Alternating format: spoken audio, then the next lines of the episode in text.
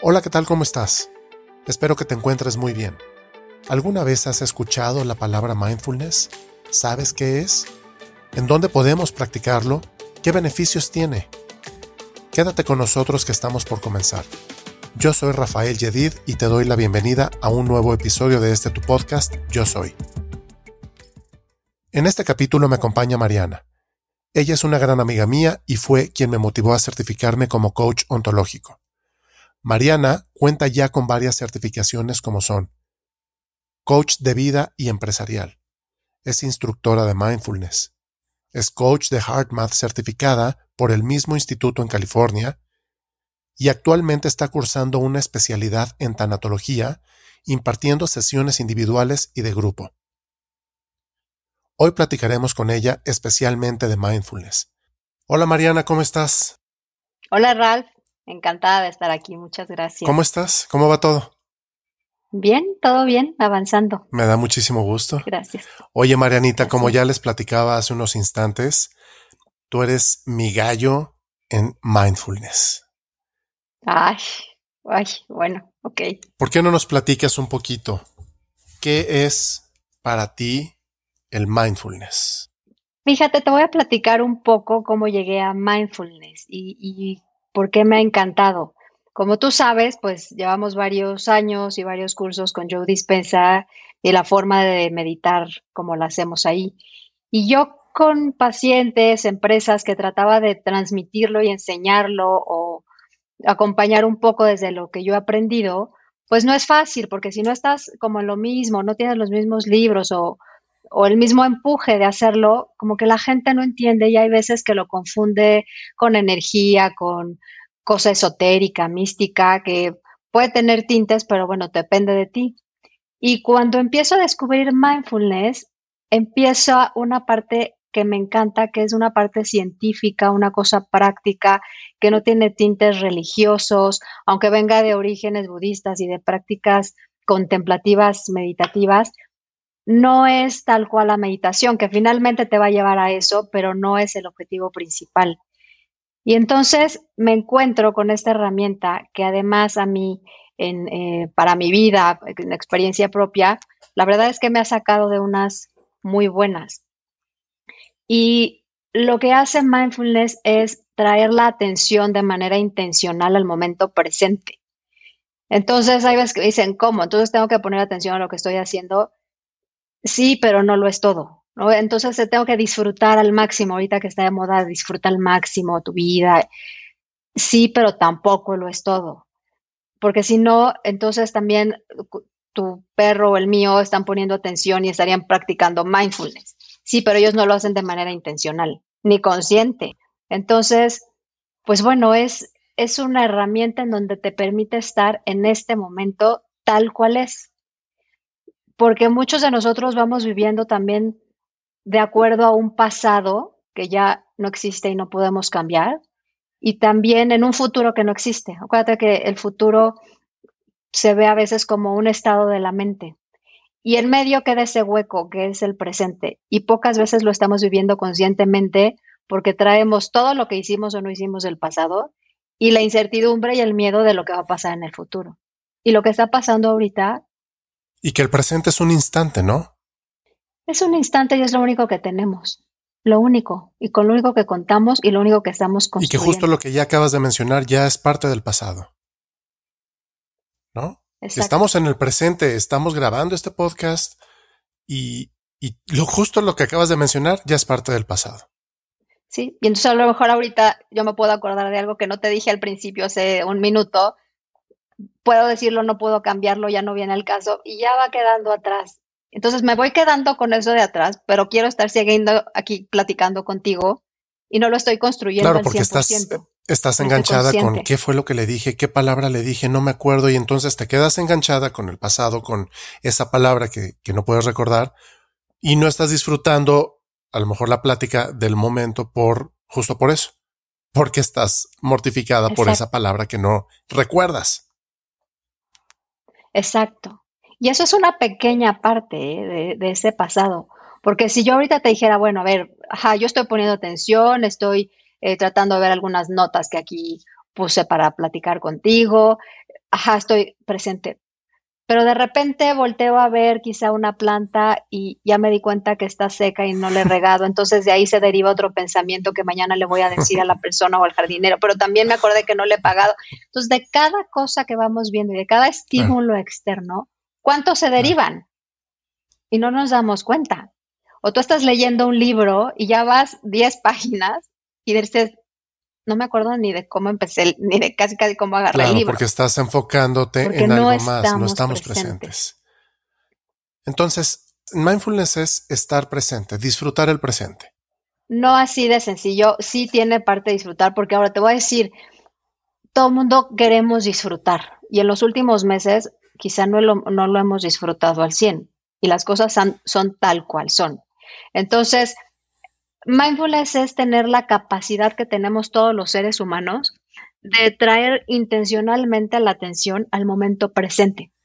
O sería, sería como una definición muy corta que a mí me ha ayudado como a, a encerrar todo lo que implica mindfulness. Y tiene tres ingredientes, que es tener una apertura, tener una aceptación y el no juicio a lo que está sucediendo tal cual es porque no siempre estamos pasando por eventos agradables, no siempre estamos con la salud al 100%. Hay veces que hay situaciones familiares, eh, en el trabajo, económicas, con hijos, etcétera, pues que no están bien. Y a nadie nos gusta pasar sufrimientos, ni dolores, ni pérdidas. Pero al final lo estás viviendo. Lo estás viviendo, pero generalmente también vamos por la vida evadiendo un poco el dolor. Y lo que hace mindfulness es que a pesar de las cosas como están, con dolor, con pérdidas, con sufrimiento, con angustia, con incertidumbre, como esté, es aceptar las cosas, observarlas, no juzgarlas y transitarlas. Porque finalmente las emociones tú entras, tocas, la ves, la observas, aprendes, eso sería lo ideal, sales y llegas a esa, ese pico otra vez de felicidad, de gozo, y también va a pasar los momentos felices también pasan. Entonces, ¿qué hacemos con la práctica de, atención plena que se ha traducido así o de mindfulness? Es acepta las cosas tal cual son, ten esa apertura de lo que es y a no juzgar tal cual es la, la situación. Difícil no juzgar, ¿no? No sé.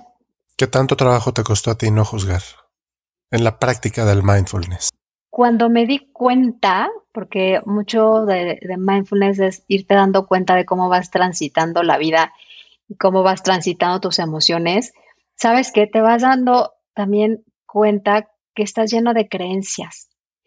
Y esas creencias y esos patrones de comportamiento, esa forma de reaccionar, pues son estas redes neuronales, que también las ha estudiado mucho mindfulness, de cómo se van construyendo y a lo mejor desde niña o niño te enseñan a los niños no lloran, las niñas bonitas no se enojan, este, las mujeres son de tal forma, los hombres así son. Entonces, esas redes neuronales se empiezan a crear y tú te das cuenta que has transitado muchos años de tu vida así. Y llega un momento que dices, ¿por qué no voy a llorar? ¿Por qué no me voy a enojar? ¿Por qué no voy a contestar?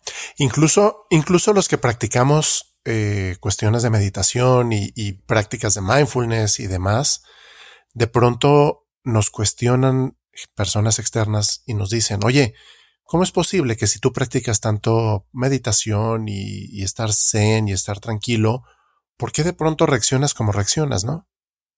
Y es, creo que es parte de lo mismo, el darte permiso de vivir y transitar esas emociones lo que estás sintiendo, ¿no? Exacto. Y de la manera más, más sana, más amorosa, más paciente contigo. A mí mindfulness me ha enseñado mucho porque no es solo una práctica mental, porque estamos finalmente eh, practicando y ejercitando el músculo del cerebro, eh, sino que también estamos cultivando emociones como la, el amor, la gratitud, eh, la tolerancia, la empatía, la generosidad, la paciencia, no con los demás, sino empezando desde uno mismo. Y pocas veces somos pacientes y somos generosos con nosotros desde la manera en cómo sentimos, cómo nos alimentamos. Y a la hora de hablar de alimentación hablo de no solo lo que comemos, sino lo que vemos, lo que escuchamos, en las pláticas que nos permitimos estar, eh, lo que permito ver, todo eso también tiene que ver con el amor a ti y lo permisivo que eres. Y mindfulness te va enseñando y también te va enseñando tus propios límites. Entonces, bueno, pues es un descubrimiento increíble para mí que porque yo lo he practicado, porque como te dije al principio, a mí me ha sacado pues de emociones, como diríamos, no padres, que a nadie nos gusta estar ahí. Y gracias a esto, pues te vas haciendo de herramientas para, para saber que la vida es así y que la vida está hecha de eventos agradables y desagradables y hay que transitarlos. Claro, entonces el, esta práctica de mindfulness está dirigido para cualquier persona de cualquier edad. Cualquier persona. Incluso eh, yo he enseñado para mindfulness a adultos, por supuesto, y he empezado con niños. Cuando yo empecé a ver lo que hacía mindfulness con niños, es impresionante. los niños están como nuevecitos. Entonces, imagínate qué gran oportunidad que desde los 6, 7 años empieces a llevar a tu cerebro al gimnasio. Sí, que nunca nos lo, nunca nos lo enseñan. Nunca nos lo enseñaron. No sé si a lo mejor no estaba tan eh, en auge porque no es moda. Mindfulness me queda claro que no es moda, pero igual no había quizá esta necesidad del mundo de investigar, de ver y de tener más herramientas. Entonces ahorita, pues digo, es, es, más que obvio por la situación en la que está pasando el mundo entero, pues los niños empiezan con ansiedad, con estrés, con angustia, cosas que no veíamos antes que pasan en las escuelas. ¿Y qué pasa? Pues que cuando tú eh, metes esta herramienta en las escuelas, está haciendo, hay un programa de mindfulness en, en escuelas en Estados Unidos que está causando cambios impresionantes. Niños que vienen de familias muy complicadas, de, colonias pues con altos índices de delincuencia, de asesinatos, etcétera, y que ellos pues viven todos los días esto, los resultados son sorprendentes de ver cómo estos niños empiezan a cambiar, cómo estos niños, entre comillas, y poniendo una etiqueta a esos niños como problemáticos, se dan cuenta que no son problemáticos, sino que necesitan regresar a su centro y regresar a esa contención, ¿no? que la misma sociedad y el, mismo entorno se los va quitando. Y que probablemente ni siquiera sabían que podían estar en ese punto, ¿no? Para ellos probablemente la violencia, la drogadicción, el alcohol, lo que sea, es una forma de vida como tal. Una forma de vida es algo normal y así es donde vivo, es donde me tocó vivir y así es.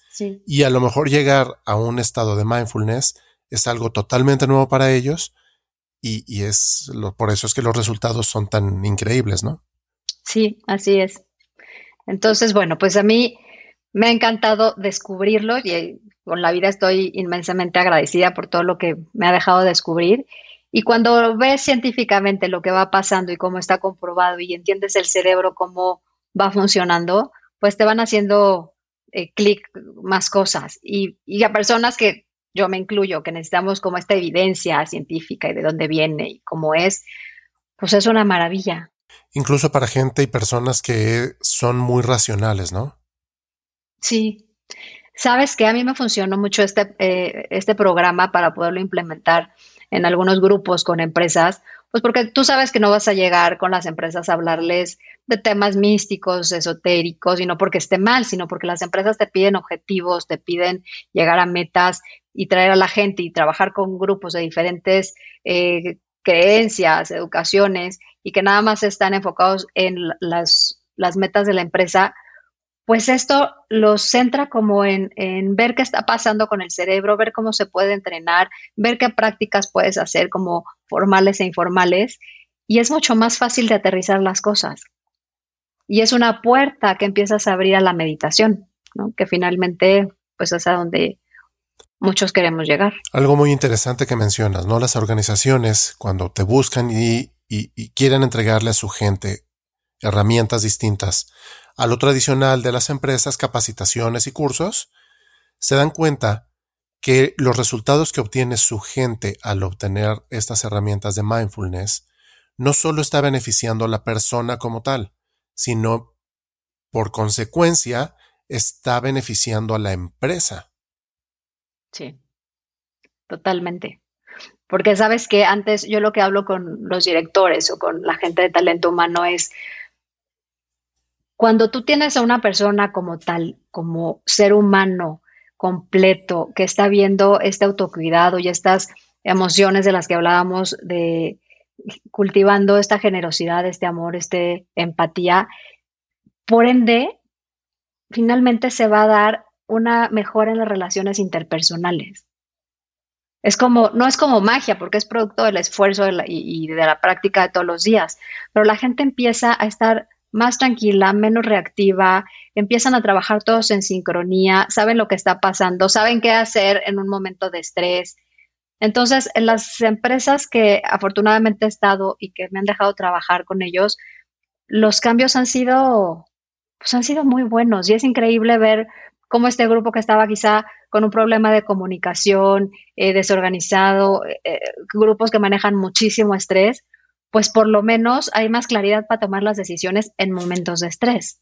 Y ya con ese beneficio, pues... Y no es por nada, pero la verdad es que Mariana, teniendo toda la experiencia a nivel personal, es que ella puede transmitir todo su conocimiento y aprendizaje y certificaciones que tiene a la gente y a las empresas, lo cual permite tener mejores resultados no es este echarle flores, pero pueden contactar, pueden contactar a Mariana.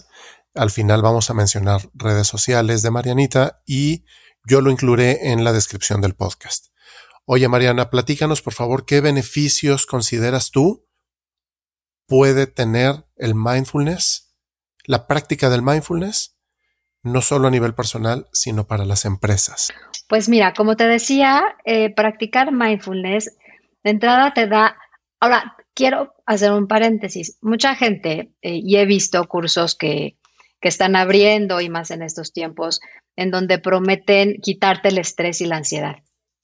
Entonces, yo he estado tentada a inscribirme porque, pues, para que me quiten el estrés y la ansiedad que, que es inevitable. Lo que hace mindfulness es que no hay promesa de que te voy a quitar la ansiedad, te voy a quitar el estrés y voy a hacer de tu vida más feliz. No. Los beneficios son que te ayudan a reducir y a saber manejar estos niveles. Y que lo que decíamos al principio, que aunque tú estés pasando por un momento de estrés o cuando tú estés descubriendo que estás atravesando por un episodio de ansiedad, es a través de la aceptación, de la apertura y del no juicio, tal cual es tu ansiedad, poderla transitar. Entonces, pues empieza a ver esta mejora en el autocontrol de las emociones, hay un balance obviamente interior, hay una mayor ecuanimidad, porque entonces si antes tú reaccionabas como reaccionabas y por estos patrones de comportamiento que decíamos del cerebro que están acostumbrados, empiezas a dejar de transitar por ahí. Yo luego como lo enseño y es con, con algunas gráficas, o sea, imagínate que es un campo este, verde tu, tu cerebro y empieza a pasar todos los días un camión por ahí, por ahí, por ahí. Y entonces pues se van marcando las huellas de las llantas. Al cabo de varios años, el pasto va a dejar de nacer ahí y va a parecer que está muerto. Pero el cerebro tiene esta gran capacidad de la neuroplasticidad de volverse a conectar y estas redes vuelven a crearse y a formarse. Y entonces, ¿qué pasa? Que dejas de ser más reactivo, dejas de ser el enojón, dejas de tener estos estados depresivos y finalmente en las empresas, cuando empiezas a enseñar estas prácticas, no es magia, como lo dije, sino es resultado y el esfuerzo de tu práctica. Y entonces, pues empieza a controlarse el estrés, la ansiedad, los grupos, cómo se manejan, las decisiones mucho más claras, empieza a haber mucho más empatía por el otro, eh, más lucidez de pensamiento, te equilibra el sistema nervioso y bueno, estas entre muchas cosas más y además de que promueve también lo que decíamos al principio, pues el autocuidado, ¿no? De estas emociones, de ya no enfrascarme en discusiones que no te llevan a nada, las sabes distinguir mucho más rápido. Y bueno, esos son algunos de muchos beneficios que se pueden tener. Y por supuesto que la, la calidad de vida que tienes a nivel personal se incrementa muchísimo, ¿no? En el día a día, en todos los aspectos, familiar, empresa, eh, en cualquier aspecto de vida. Totalmente. Ahora, como, como te decía, no es que ya no te enojes, por supuesto, o sea, me dicen, pero lo que tú decías, es que, este, como la Zen se va a enojar, pero la misma mindfulness, eh, ¿cómo estás? Bueno, pues también te enojas, pues eres ser humano, ¿no? Si no, ya estarías este, canonizada o no sé. Pues también te enojas, pero sales mucho más rápido de esos estados. Entonces, en vez de durarte el coraje tres días y en vez de estarte queriendo pelear con medio mundo, pues a lo mejor lo resuelves mucho más pronto, sabiendo y promoviendo ese autocuidado, que esas emociones pues no te van a dejar nada a, corto ni mediano plazo. Entonces, te haces mucho más resiliente además. Y consciente. Entonces, sí, estoy enojadísima, me voy a dar mi tiempo. Y consciente. Entonces, sí estoy enojada, déjenme estar enojada. Estoy observando, por decirlo así, mi enojo, lo toco y salgo. Y entonces lo que te hace y lo que te da la práctica de mindfulness es poder ser resiliente y poder adaptarte y salir de esos estados, pues que la vida te pone sin preguntarte. Claro. Oye, hace un rato mencionabas que no tiene que ver absolutamente nada con religión. No. Incluso viniendo del tema o, de un origen budista. Sí. ¿De dónde nos puedes platicar que, que que pudiéramos identificar que viene el mindfulness? Mindfulness viene de, sí viene de orígenes budistas.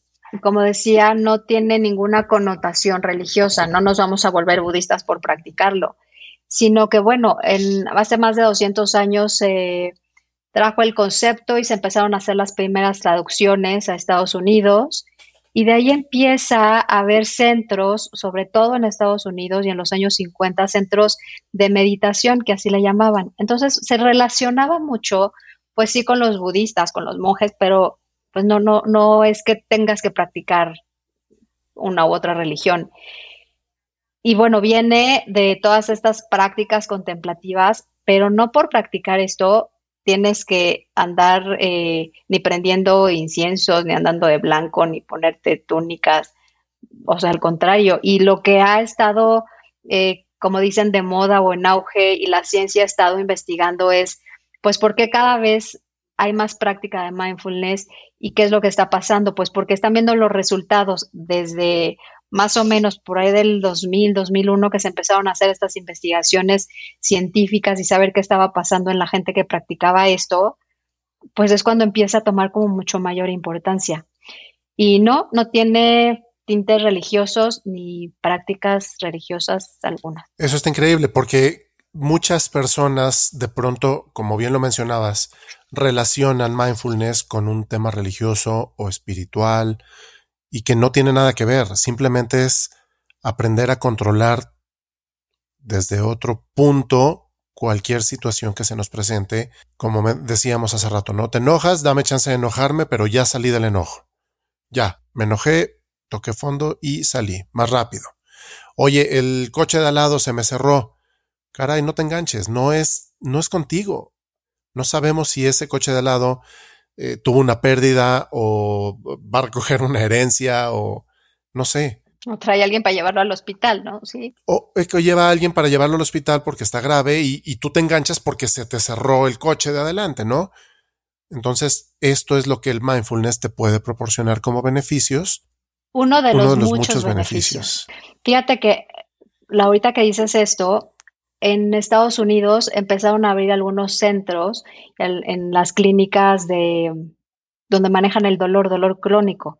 Y uno de ellos eh, está en Massachusetts y es dirigido por John Kabat-Zinn, que es casi el padre, uno de los padres y los pioneros en mindfulness en Occidente. Y lo que hacen es, como tú dices, ya no reacciono ante ese estímulo y también en estas clínicas lo que hacen es, a pesar del dolor, que no te pueden quitar por una u otra enfermedad. Las clínicas y estos centros de mindfulness lo que hacen es, a pesar de eso, estoy bien y han controlado el dolor, con algunos resultados en que incluso se llega a quitar, pero la reducción del dolor es impresionante. Dolor físico estoy hablando. Y a nivel científico, comprobado a nivel científico comprobado a nivel científico, porque el cerebro se empieza a desinflamar, este, esta parte de la amígdala, la corteza prefrontal, la ínsula, que son como los encargados de estar avisándonos cuando estamos en lucha o huida y creen que todo es amenaza, pues el cerebro está inflamado y está pensando que todo es amenaza allá afuera y que todo es peligro. y no te dejan pensar lúcidamente y, te hacen pensar que tu dolor de cabeza es tu dolor de cuerpo y tu dolor de eterno. Entonces, mindfulness te enseña también a, a controlar y a observar tu dolor. No promete quitártelo, pero es mucho más controlable desde ahí. Hacerlo y traerlo consciente, eso nos va a ayudar muchísimo para transitar esas emociones que estamos viviendo en el momento y que transiten de una mejor manera, de una forma más, más fluida, más, más simple, más sencilla. Así es, y tal cual es. Oye, ¿está, de, ¿está en auge mindfulness? ¿Es moda? No, como te decía hace rato, no creo que sea moda. Yo creo que, que la misma ciencia lo ha puesto más en la mira. Y yo creo que el mundo está cada vez y estamos cada vez más necesitados de estas herramientas, ¿no? Todos los eventos que estamos viendo, pues yo creo que estamos pues necesitados de esto y, y no es que esté de moda porque te digo, lleva esto pues, más de 200 años, sino que la ciencia se ha encargado de ponerla más en nuestras manos, incluso algunas revistas, las más importantes, como Time en, Estados Unidos, han sacado reportajes eh, eh, a estos beneficios de la práctica. ¿Por qué? Porque está sustentado científicamente. Pero entonces, ¿qué está sucediendo? ¿Por qué cada vez es más común escuchar mindfulness? Eh, yo recuerdo en los años 90 no, no, no, no recuerdo haber vivido o haber estado familiarizado con la palabra mindfulness, meditación, cosas de las que estamos platicando. Hoy está por todos lados. Yo creo que es porque estamos buscando herramientas y estamos buscando salidas y puertas a estos estados emocionales que ya lo que venimos trayendo, las terapias convencionales que, que nos ha ofrecido la vida, pues ya no son suficientes. Entonces, hoy en día, tú sabes que pues hay terapias alternativas, este, y las han habido por muchos, muchos años. No es que se estén descubriendo ahorita, es pues que yo creo que las puertas han estado más abiertas y la gente también hemos estado más abierta a tomar estas herramientas y estas alternativas. Y mindfulness es una de ellas, es una herramienta que, como te repito, científicamente está comprobado. Miles de personas cada vez lo están eh, trayendo a sus vidas, las organizaciones lo están implementando en sus programas. Entonces, no es moda, yo creo que es momento de que todos nos demos una oportunidad de regresar como al origen, a lo básico y a lo que nos hace bien como humanidad. Que tanta falta nos hace en este momento, ¿no? ¿Cómo no? Claro. Tanto problema, tanta... Eh, un, tema pandemia, un tema racismo, un tema eh, inclusión de la gente. Eh, son muchos temas que están en medio y que definitivamente necesitamos aprender como humanidad a vivir mejor y a convivir mejor con el de lado, ¿no? Claro. Y toda la incertidumbre que se está dando, ¿no? Mucha incertidumbre que estamos viviendo hoy y que estamos eh, de pronto con un poco de miedo y reservas de qué es lo que viene, ¿no? El día de mañana. Pero bueno. Claro. Y, y además, ¿sabes qué? Eh, en esta, en esta forma y en esos patrones de, de reaccionar y de pensar, si, si te fijas, muchos de nosotros estamos acondicionados a dejarnos correr en eventos desagradables. Y casi siempre tú llegas a una mesa, a una reunión, bueno, cuando nos podemos reunir, es lo que está pasando, lo que dijo el presidente, lo que está pasando en la bolsa, lo que está pasando en las finanzas, y de ahí tienes tema para toda la tarde o toda la noche. ¿Por qué? Porque estamos acondicionados y estas redes neuronales a dejarnos correr en eventos desagradables y pocas veces nos estamos acordando de, pues de que me bañé rico en la mañana, que había agua caliente, que comí bien, que el, sol estaba divino el día de hoy, como que eso lo damos por hecho. Ya es un hecho, el, el, despertar lo damos por un hecho y no es así. Sí, el levantarte solo lo das por hecho, ¿no? A veces, el respirar lo das por hecho y ahora pues estos últimos meses hemos visto la maravilla y el regalo de la vida de lo que es respirar. Claro. La misma naturaleza lo está sintiendo, ¿no? Con la pandemia, el que de pronto aparezcan en Venecia animales acuáticos en los canales que ya no se veían sí, ¿qué y de pronto aparecen. ¿Por qué? Porque la gente se encierra, porque vuelven a tener libertad y vuelven a salir. Claro, como que todo vuelve a tomar su lugar, su orden y yo creo que el mundo nos agradecería y el planeta que volviéramos a respetar este orden. Ojalá y lo podamos recuperar o por lo menos parte de eso. Oye, hemos platicado mucho de qué es mindfulness. ¿Qué te parece si nos platicas un poco qué no es mindfulness? ¿Qué no es mindfulness? Mucho lo, comentaba al principio y la gente cuando sabe que, que lo hago, que lo practico, que lo enseño, no es que yo disfruto plenamente la vida.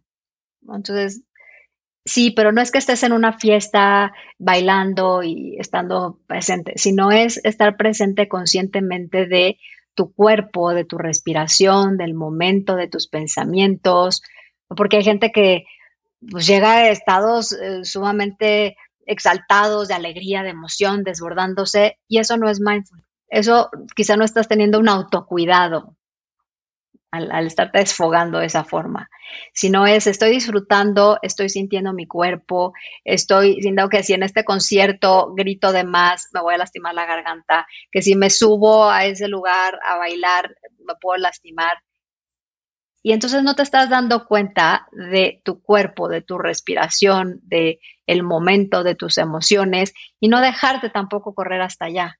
Entonces no es solo este, estoy disfrutando, eh, no es nada más poner atención, porque si no te decía, pues muchos animales estarían haciendo mindfulness. Eh, no es meditar, porque muchas gente me dicen, es que yo no tengo tiempo de meditar. No es que no te voy a poner a meditar, te voy a poner a hacer prácticas, te voy a enseñar cómo practicar mindfulness. Ya si tú después quieres abrir la puerta de la meditación, pues esto va a estar muy fácil, porque mindfulness finalmente te va a llevar a eso, sino con unas prácticas muy breves. Entonces, no es cierra los ojos, respira y pon tu mente en blanco. La mente en blanco, yo no lo he logrado, no he conocido ahorita personas todavía que pongan la mente en blanco, ni te pueden vaciar los pensamientos. ¿Por qué? Porque la mente está condicionada y está hecha para pensar. Entonces, no confundamos eso con, con mindfulness. Lo que, lo que nos estabas diciendo ahorita, ¿no? El no poner atención, lo que estamos viviendo, de pronto una, una fiesta, una reunión y te subes y empiezas a brincar y, a volverte loco. Sí, vaya, lo estás disfrutando de alguna manera. Lo estás disfrutando, pero no quiere decir que esta sea una práctica de mindfulness. Exacto, exacto. Está padrísimo disfrutar, está increíble subirte a la mesa a bailar cuando se puede, pero no es mindfulness. no, no confundamos con ese disfrute con mindfulness. ¿En el trabajo se puede lograr mindfulness? Claro, o sea, lo puedes hacer hasta en la fila del banco. Ya. Lo puedes hacer manejando. Eso es lo increíble de esto. Entonces, cuando dicen, no, es que este, yo no puedo sentarme a practicar, bueno, no te sientes. Si de aquí a tu oficina, cuando hacíamos una hora en el tráfico, pues puedes practicarlo. Antes de entrar a una junta, te puedes dar dos minutos para hacer una práctica muy breve de mindfulness.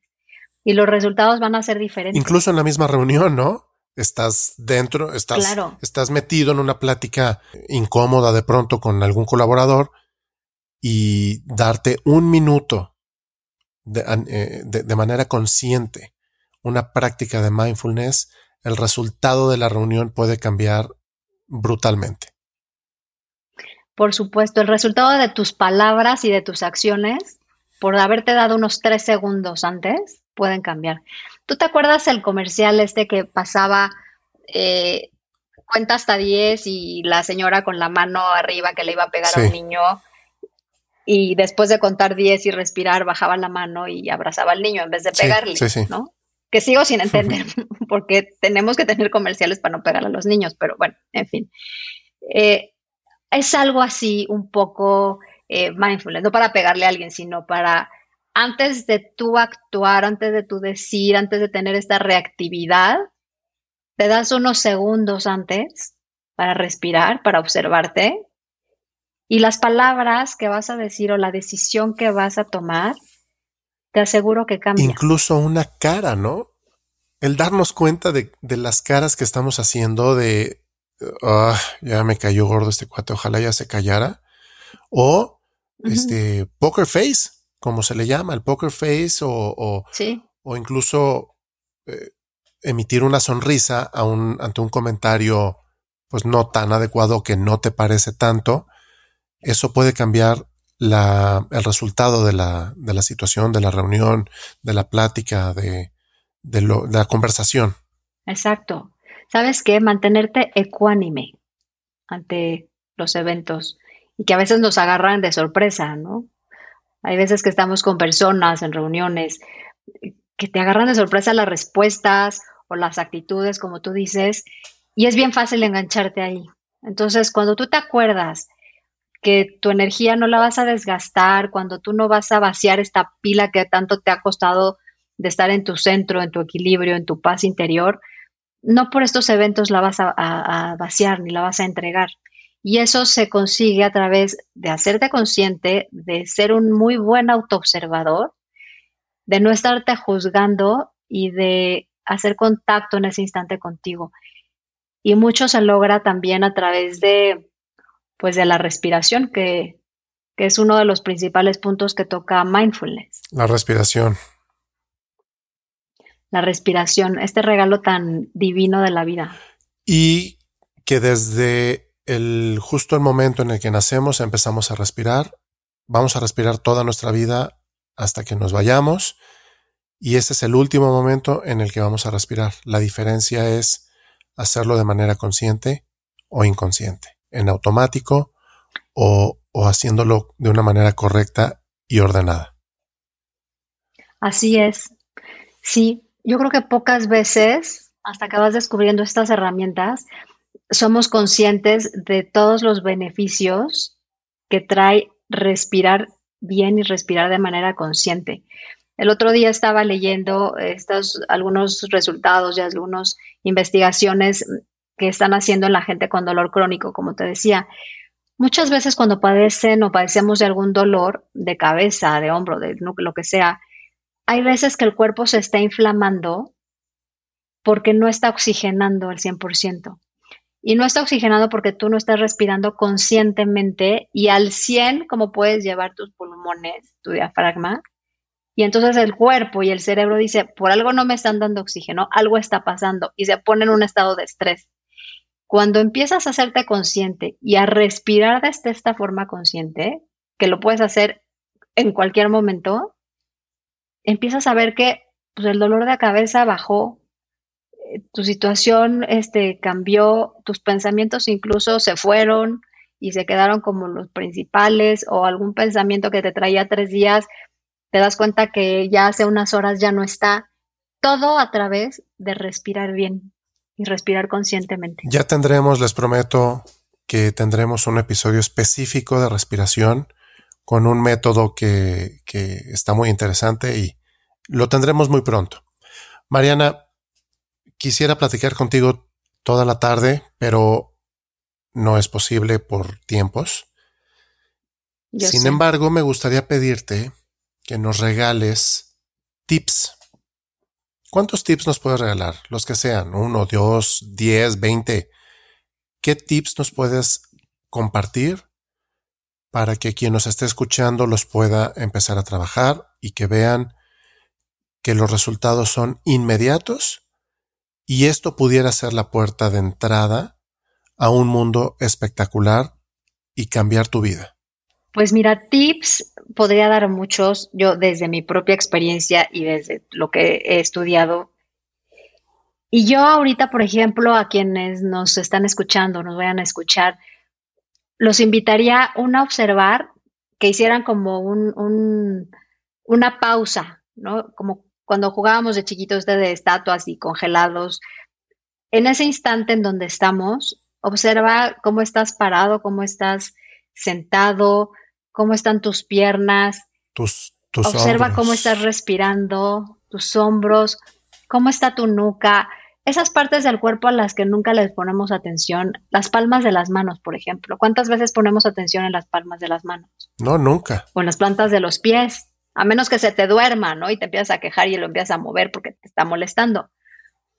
Pero observa, hay veces, y yo me cachaba que los dedos de los pies los tenían cogidos. Y ya a lo mejor llevaba todo el día con, los dedos encogidos y ¿como por qué? Entonces, cuando te empiezas a ser consciente, empiezas a soltar el cuerpo y el cuerpo sabe que estás al pendiente de él a través de esta respiración y de esta observación. Otro, otro tip, y es una práctica que le llamamos informal, y se llaman prácticas informales porque se pueden hacer en cualquier momento y en cualquier espacio, es una que se llama drop, D-R-O-P, y, y tiene que ver con D de detente. En ese instante lo que estábamos hablando, detente, R de respira, vuelve a hacerte consciente de esta respiración, observa qué es lo que está pasando, cómo estás, cómo está tu cuerpo, cómo están tus emociones. Observa todo lo que está a tu alrededor y P procede. Entonces, detente, respira, observa, procede. Yo les aseguro que hacer esto dos, tres veces al día cambia tu estado de ánimo, cambia eh, las palabras que vas a decir, cambia esa respuesta que ibas a dar y desde dónde le ibas a dar. Entonces, bueno, pues son algunos tips que podemos empezar a, dar, a hacerte consciente de que pues no todos son eventos negativos. ¿Y qué estás diciendo? ¿Cómo es la emoción que te está llevando a decir lo que estás diciendo? Y esta técnica drop que nos mencionas no tiene que ser una técnica que te lleve 15, 20, 30 minutos.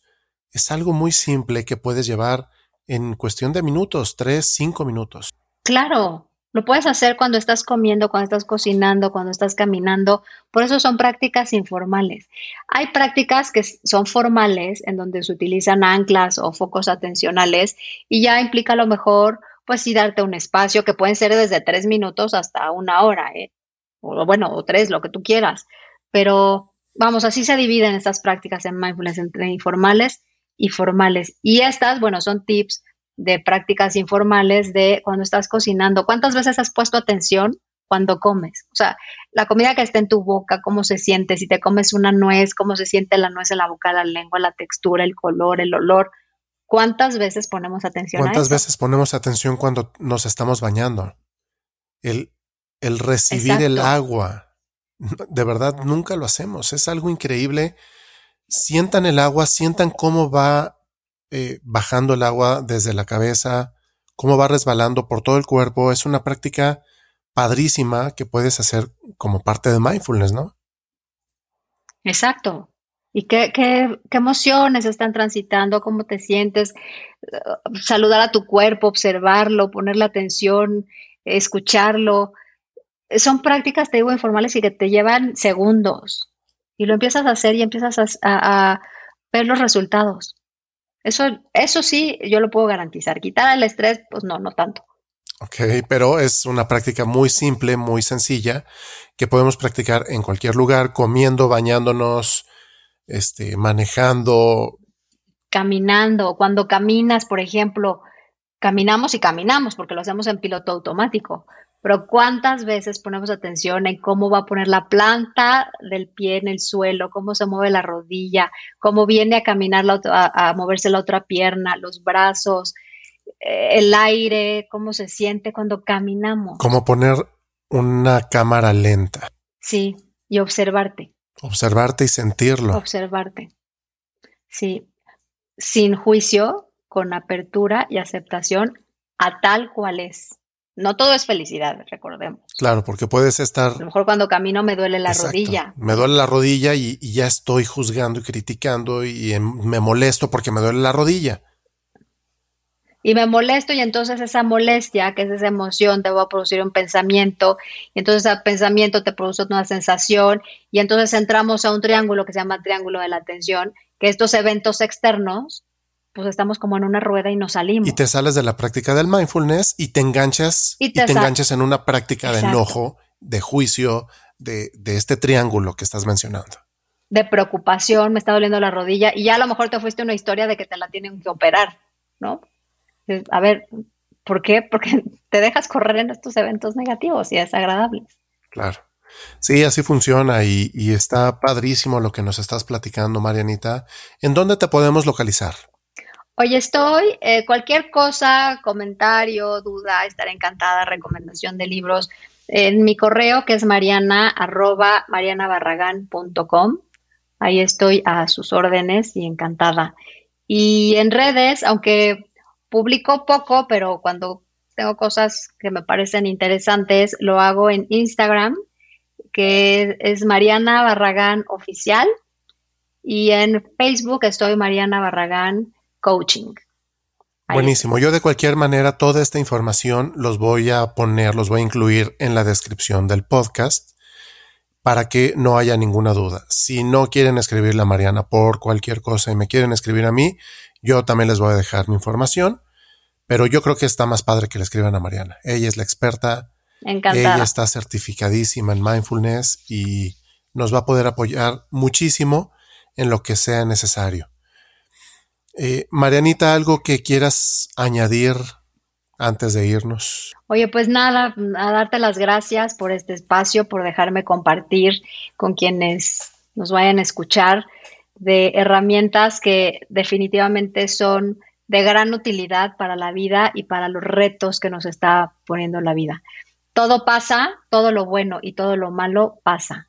Entonces hay que vivirlo conscientemente y de manera plena en el aquí y el ahora. Está increíble, Mariana. Muchas gracias. Gracias a ti por acompañarnos hoy. Gracias de verdad. Gracias, saludos a todos. Espero hayas disfrutado de este capítulo. Si tienes algún comentario, duda, pregunta, puedes contactarme en cualquiera de mis redes sociales o mándame un correo a contacto arroba yedidconsulting.com. Te dejo todos los datos en la descripción del episodio. Si te gusta este podcast, no olvides suscribirte. Y si de alguna manera piensas que pudiera gustarle a alguien más, no dejes de recomendarlo. Lo agradeceré mucho. Te recuerdo mi nombre. Yo soy Rafael Yedid y nos escuchamos el próximo jueves. Adiós.